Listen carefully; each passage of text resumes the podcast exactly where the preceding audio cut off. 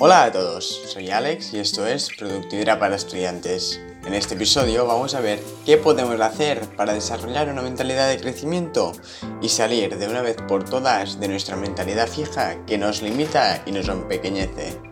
Pero antes que nada, me presento. Como ya he dicho, me llamo Alex y soy un estudiante apasionado por el tema de la productividad y la organización. Y en definitiva, cómo ser la mejor versión de ti mismo como estudiante, tanto dentro como fuera del aula. Así que en este podcast os voy a compartir todo lo que he aprendido y lo que vaya aprendiendo sobre estos temas. Este es el episodio 7 de la segunda temporada, Crecimiento Personal para Jóvenes. Ahora, empecemos. Antes de empezar a ver qué debemos hacer para desarrollar una mentalidad de crecimiento, voy a haceros un breve resumen sobre qué es una mentalidad de crecimiento. Si queréis entrar en más detalle en las diferencias entre una mentalidad de crecimiento y una mentalidad fija y cómo podéis detectarlas, podéis escuchar el episodio anterior de este podcast. Dicho esto, vamos a ver qué es una mentalidad de crecimiento.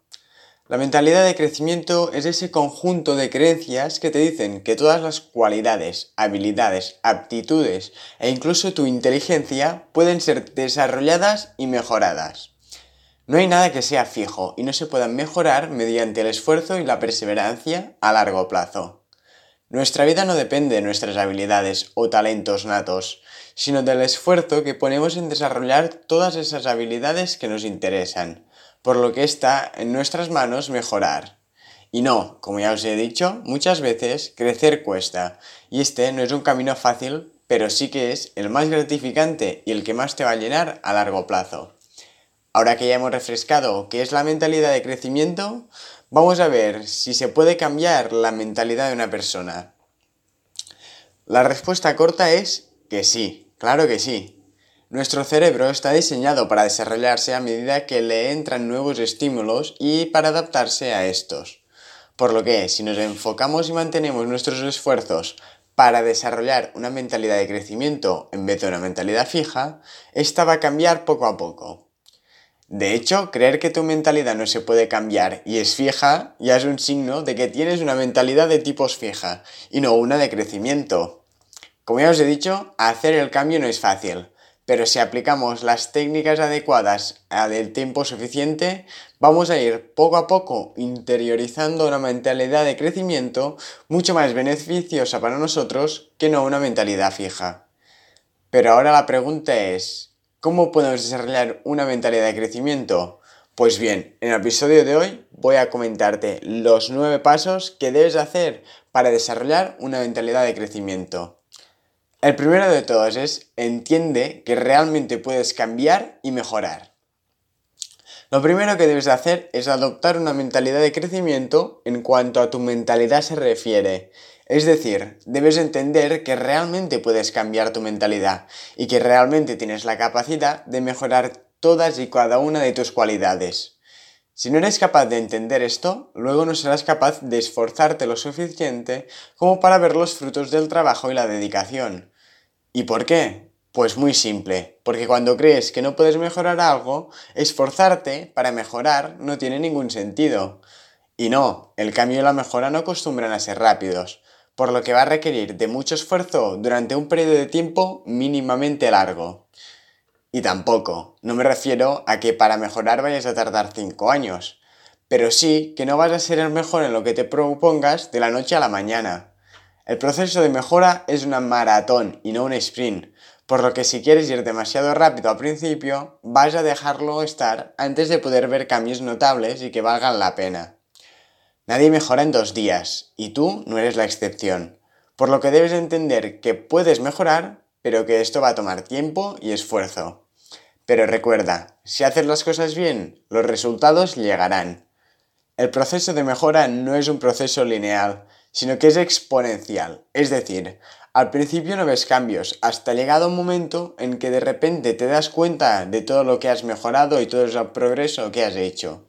Pero para llegar a ese momento debes perseverar y mantenerte en el buen camino. El segundo paso es entiende la relación entre talento y esfuerzo. Yo no voy a negar que el talento natural existe. Al contrario, Creo que es algo sumamente real y presente en nuestras vidas. Lo que pasa es que le damos más valor e importancia de la que realmente tiene. No todos vamos a poder ser Usain Bolt. Para eso se requiere cierto talento natural junto con mucho esfuerzo diario. Pero sí que todos podemos ser mucho mejores de lo que somos ahora. Además, debes entender que el talento es algo que te pone en una buena posición de salida. Es decir, es como salir de los primeros en una carrera. Pero si los de atrás, con menos talento, se esfuerzan más que tú, van a terminar por adelantarte. El objetivo no es ser Usain Bolt, sino que es mejorar cada día hasta llegar a la excelencia. De hecho, el esfuerzo y la perseverancia que uno pone día a día cuenta el doble que el talento que uno tiene. Y sí, si alguien con más talento que tú se esfuerza igual que tú, va a ser mejor. Pero es por esto que puedes suplementar la falta de talento con un exceso de trabajo diario. Todo lo que te falte de talento, ponlo de esfuerzo y verás como a medio y largo plazo serás mucho mejor. El tercer paso es ser realista pero ambicioso a la vez. Debes entender desde el inicio que mejorar y llegar a ser bueno en algo es una tarea larga y difícil. Aprender a tocar el piano no se hace en dos días, ni en dos semanas, ni en dos meses. Pero sí que puedes mejorar y practicar cada día para ir progresando poco a poco. Entender que el camino no será algo rápido ni lineal, sino que será una montaña rusa llena de subidones y momentos duros, es clave para mantenerte por el buen camino. Sea ambicioso y proponte aprender nuevas cosas, pero debes ser a la vez realista y entender desde un principio que esto va a tomar cierto tiempo y esfuerzo. Cada día puedes mejorar un poquito, pero no vas a llegar a la excelencia en unas semanas ni en unos meses. Tenlo claro. Debes entender que el camino va a ser largo. El cuarto paso es identifica la mentalidad fija que tienes. Una vez que has empezado a interiorizar estos cambios en tu mentalidad y forma de ver el esfuerzo y el talento, es el momento de detectar tu mentalidad fija. Todos tenemos una mentalidad fija en ciertos ámbitos de nuestra vida, por lo que debemos aprender a identificar cuándo estamos actuando o pensando con esta. Una vez identifiques cuándo estás pensando con una mentalidad fija, reflexiona y date cuenta de que hay otro modo de ver las cosas. Así pues, debes detectar tu mentalidad fija y luego replantearte la situación desde un punto de vista de crecimiento y mejora. Esto vas a tener que hacerlo una y otra vez, hasta ir interiorizando poco a poco estas perspectivas de crecimiento. Y quiero recordarte que esto no es una acción puntual, sino el camino desde desarrollo de tu mentalidad de crecimiento. Un camino largo y tendido y que probablemente nunca termine del todo, debido a que siempre se puede mejorar y nadie es perfecto. Así pues, aprende a detectar la mentalidad fija y a sustituirla por una de crecimiento. Quinto paso, sal de tu zona de confort. Toma desafíos. Para crecer y mejorar, debes llevarte a ti mismo a nuevos niveles, que te supongan un desafío y te fuercen a mejorar. Si siempre te quedas en tu zona de confort, esa zona y ese nivel al que ya te has acostumbrado y estás cómodo trabajando, vas a quedarte estancado. Para mejorar debes salir de tu zona de confort, es decir, debes tomar nuevos desafíos que te fuercen a aprender nuevas cosas y a mejorar tus habilidades. Cuando sales de tu zona de confort es cuando aprendes más en menos tiempo, por lo que si lo que realmente quieres hacer es crecer y ser una mejor versión de ti mismo, vas a tener que aprender a vivir en esta zona de descontrol y novedad. Salir de tu zona de confort significa atreverte a probar nuevas cosas con las que no estás cómodo del todo o que te dan cierto miedo. Son situaciones nuevas que no controlas, por lo que te exigen un mayor esfuerzo y concentración y un mayor aprendizaje para poder superar estos nuevos obstáculos. Como el propio nombre dice, no va a ser algo cómodo, pero sí muy enriquecedor. Si te quedas en tu zona de confort, allí donde dominas todo sin problemas, simplemente vas a quedarte estancado y vas a irte atrofiando poco a poco, ya que no haces nada nuevo. La otra opción es aprender a vivir con cierta incomodidad para seguir creciendo y mejorando cada día. El sexto paso es entiende los errores como aprendizajes. Y sí, cuando salgas de tu zona de confort vas a cometer errores, como todos. Nadie es perfecto y cuando se nos pone una nueva situación que no controlamos, adelante los errores son comunes y normales. Por lo que debemos aprender a apreciar nuestros errores y entenderlos como una posibilidad de aprender. De todos los errores se puede aprender. Y no, al principio no es fácil ver la parte positiva de los errores, pero estos lo único que hacen es avisarte de los problemas que tiene tu sistema actual cosa que te permite mirarlos fijamente y buscar una solución. Esto va a hacer que poco a poco vayas perfeccionando tu sistema, cosa que a la larga te hará una mejor persona y mucho más sabia en este sentido. De hecho, quiero daros un pequeño ejemplo personal sobre un error que cometí y sobre qué hice para aprender de este y mejorar mis sistemas. Había una vez agendé una reunión con un hombre con quien tenía muchas ganas de conocer. Era un hombre que se dedica a algo a quien me quiero dedicar yo en un futuro. Por lo que quedé con él y agendamos una reunión a través de Zoom. ¿Qué pasó? Que no me acordé que teníamos esa reunión ese día y no me presenté. Al principio, cuando me di cuenta que había pasado la hora, estaba muy avergonzado, decepcionado conmigo mismo y enfadado por ir faltado, por haber faltado a esta cita. Pero aproveché y me di cuenta que para, no, para que no me volviera a pasar, debía poner siempre una alarma cinco minutos antes de cada reunión que tuviera, para evitar que me volviera a pasar. Así pues, aprendí de ese error y hice, mejoré mi sistema para evitar que me volviera a pasar eso. Ahora siempre pongo la alarma 5 minutos antes o el tiempo que necesite para prepararme para cualquier reunión. Así nunca me olvido de que las tengo. Y sí, vamos, voy a deciros el final de la historia. Al final acabé pudiendo reagendar la reunión y hoy en día sigo hablando con él, a quien considero, en parte, mi mentor. Séptimo paso, Pide feedback y aprende de las críticas. El séptimo paso está muy relacionado con el anterior. Hacer errores es común, por lo que debemos aprender de ellos. Los errores nos echan en cara ciertos problemas que tenemos con nuestros sistemas, pero hay problemas que permanecen ocultos. Es por eso que debemos pedir feedback y críticas constructivas a quienes nos rodean, para que ellos nos ayuden a identificar esos fallos o cosas que podemos mejorar que nosotros no hemos sido capaces de detectar o de ver. Desde afuera es mucho más fácil darte cuenta de cosas que se pueden mejorar, por lo que pedir a gente externa feedback te permite centrar tu atención en un posible problema que no habías podido identificar previamente. Aunque este es un paso fundamental, no es algo fácil de hacer. Esto se debe a que nos solemos tomar las críticas como algo personal y un ataque a nuestra persona.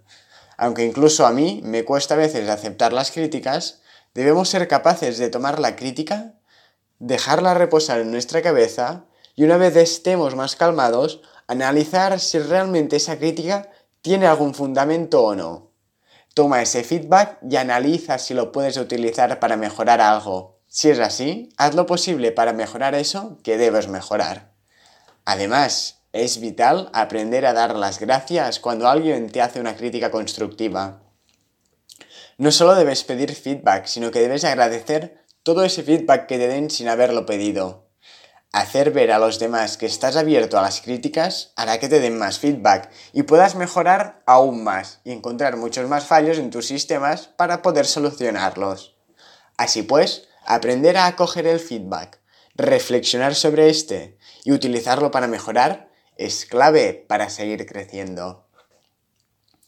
Octavo paso, persevera. Todo esto que te he contado es vital para mejorar y seguir creciendo, pero sin este punto todo lo demás es inútil. Perseverar significa comprometerte a largo plazo con tus objetivos, es decir, decidir qué quieres mejorar y saber mantenerte en este camino de mejora sin salirte antes de tiempo. La perseverancia es la clave de la mejora. Esto se debe a que el camino de mejora es algo largo y lleno de altibajos, por lo que no puedes confiar en la motivación para mejorar. La motivación puede que te dure unos días o unas semanas, pero se va a ir. Si realmente quieres mejorar y llegar a la excelencia, vas a tener que comprometerte a largo plazo con tu proceso de mejora. Si realmente quieres aprender, vas a tener que hacerlo día a día durante mucho tiempo. Así pues, teniendo en cuenta que el proceso de mejora es algo largo y difícil, comprometerte y mantenerte en este es vital si realmente quieres llegar a la excelencia. Para esto voy a dejaros el link en la descripción de un libro llamado Grit, el cual explica perfectamente qué necesitas para desarrollar esta perseverancia y mejorar a largo plazo. A mí me sirvió mucho y espero que a vosotros también os sirva. Y último paso, valora el camino por encima del resultado. Puedes usar el resultado al que quieres llegar como motivación e inspiración, pero si no aprendes a disfrutar del camino, vas a tener una vida miserable. Esto se debe a que el camino hasta llegar a tus objetivos es un camino largo y duro, y si no lo disfrutas vas a terminar dejándolo o vas a sufrir durante mucho tiempo. Por otro lado, cuando llegues a tu objetivo vas a disfrutarlo unos días, puede que unas semanas, pero luego vas a marcarte un objetivo mayor y vas a volver a estar en este estado de sacrificio constante. Porque sí, somos así. La mayoría de nosotros realmente no buscan ese objetivo, sino el camino de mejora. Lo que te hace feliz no es el resultado, sino este proceso de mejora continua.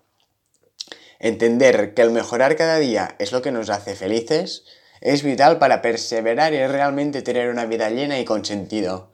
Si no, vas a vivir siempre persiguiendo un resultado que te haga feliz, pero que cada vez que te acerques a él o llegues a él, este volverá a irse y alejarse. Aprender a disfrutar el camino a la vez que sacrifica ciertas cosas para seguir avanzando es vital. Crecer conlleva sacrificio, pero debes entender que tu objetivo no te hará feliz, sino que lo hará el camino. Es por esto que debes sacrificar todo eso que sea superficial, pero sin sacrificar lo que realmente importa. No sacrifiques tu salud, tu familia, tus amigos, ya que si no cuando llegues a la cima vas a darte cuenta que la felicidad está en lo que has sacrificado y no tanto en lo que has conseguido, y que realmente no ha valido la pena hacer tantos sacrificios. Así pues, sé perseverante, mejora cada día un poco, sacrifícate y sacrifica todo lo que no te aporte nada para seguir avanzando, pero disfruta del camino y mantén siempre contigo lo que realmente importa. Dicho esto, y como te digo siempre, es el momento de reflexiones sobre esto y tomes acción. Muchas gracias por haberme escuchado. Espero que este episodio te haya gustado y te haya sido de utilidad. Si es así, te agradecería enormemente que te suscribas al podcast y te animo a que compartas este episodio con un amigo o con alguien a quien le pueda interesar. Nos vemos el próximo lunes en este podcast, Productividad para Estudiantes. Hasta la próxima.